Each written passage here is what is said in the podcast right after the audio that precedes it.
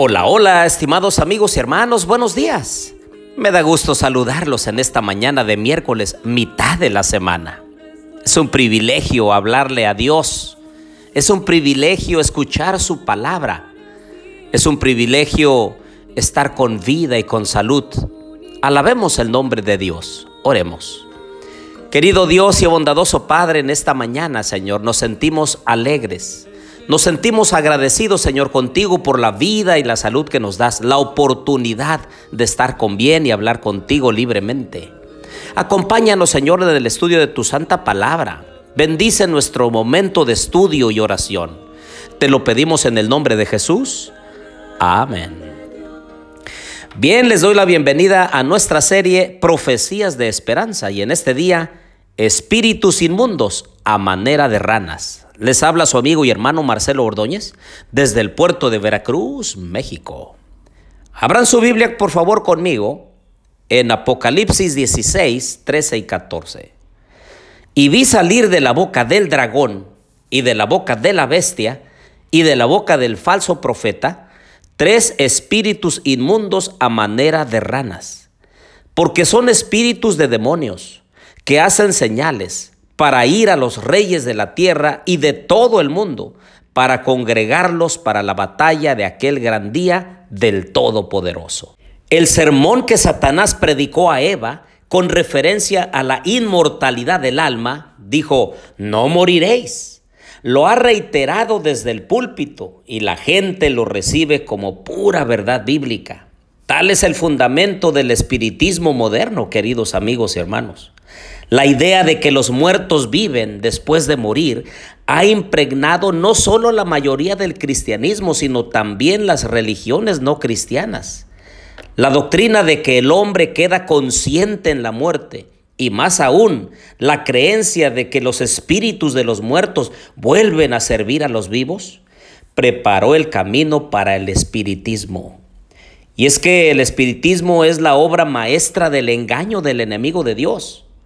Es la mentira más fascinante y de más éxito de Satanás, calculada para lograr la simpatía de los que han depositado a sus amados en la tumba.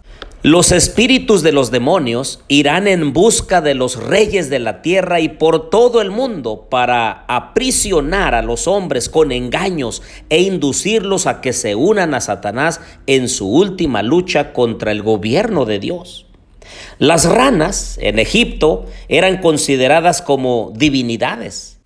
De hecho, la tercera plaga en Egipto que Dios envió a Faraón y a su pueblo porque Faraón no dejaba ir al pueblo de Israel ni a Moisés fuera de Egipto para ir a la tierra de Canaán. Esa tercera plaga estaba destinada a castigar a sus moradores de estos animales repugnantes.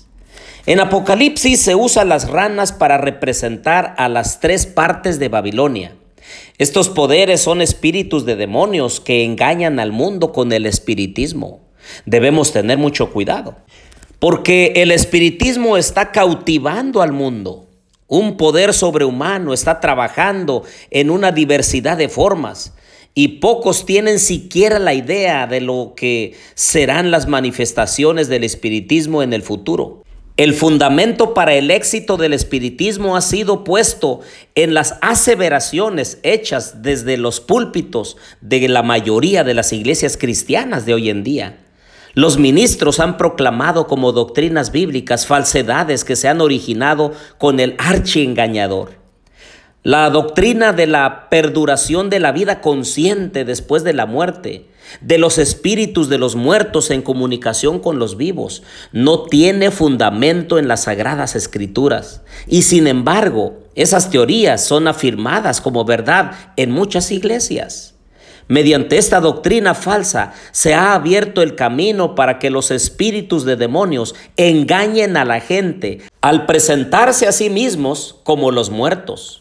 Los instrumentos satánicos personificarán a los muertos y en esa forma llevarán cautivas a muchas almas. Hay dos engaños que el enemigo ha preparado para este tiempo final de la historia de este mundo. Estos dos errores capitales son el de la inmortalidad del alma y el de la santidad del domingo.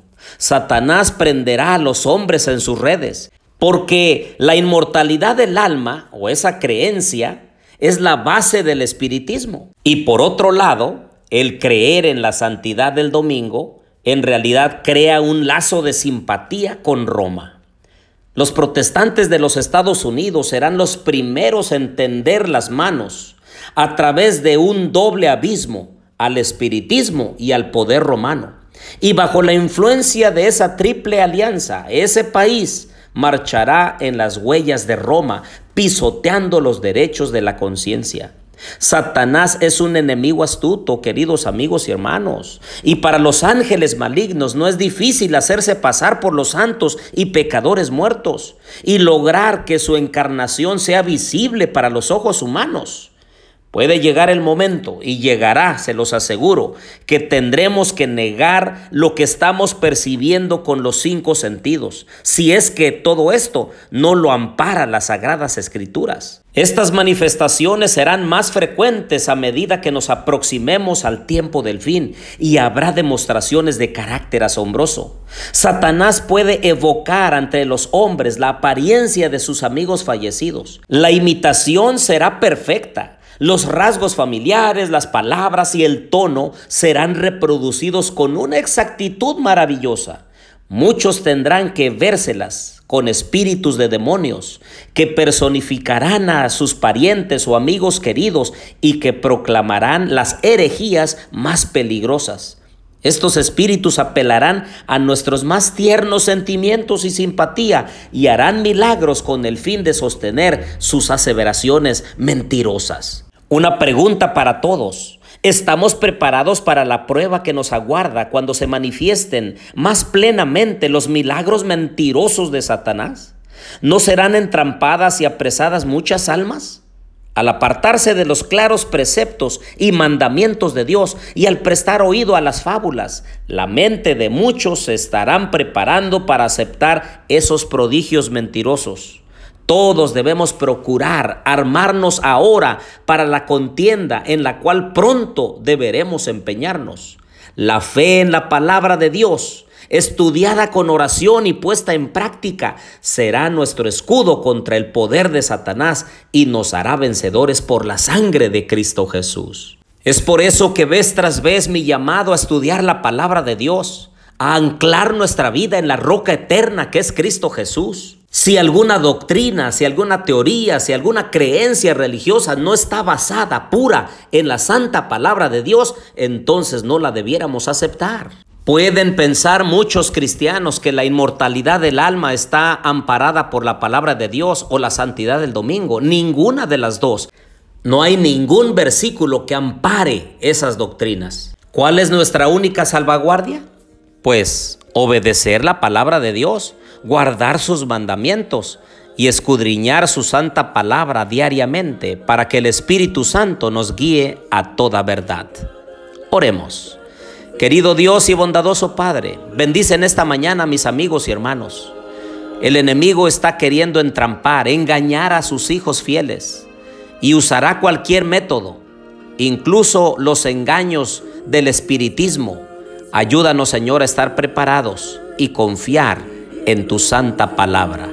Bendice a cada uno, a sus trabajos, sus negocios, su vida, su familia. Los pongo en tus manos, Señor, en el nombre de Jesús. Amén.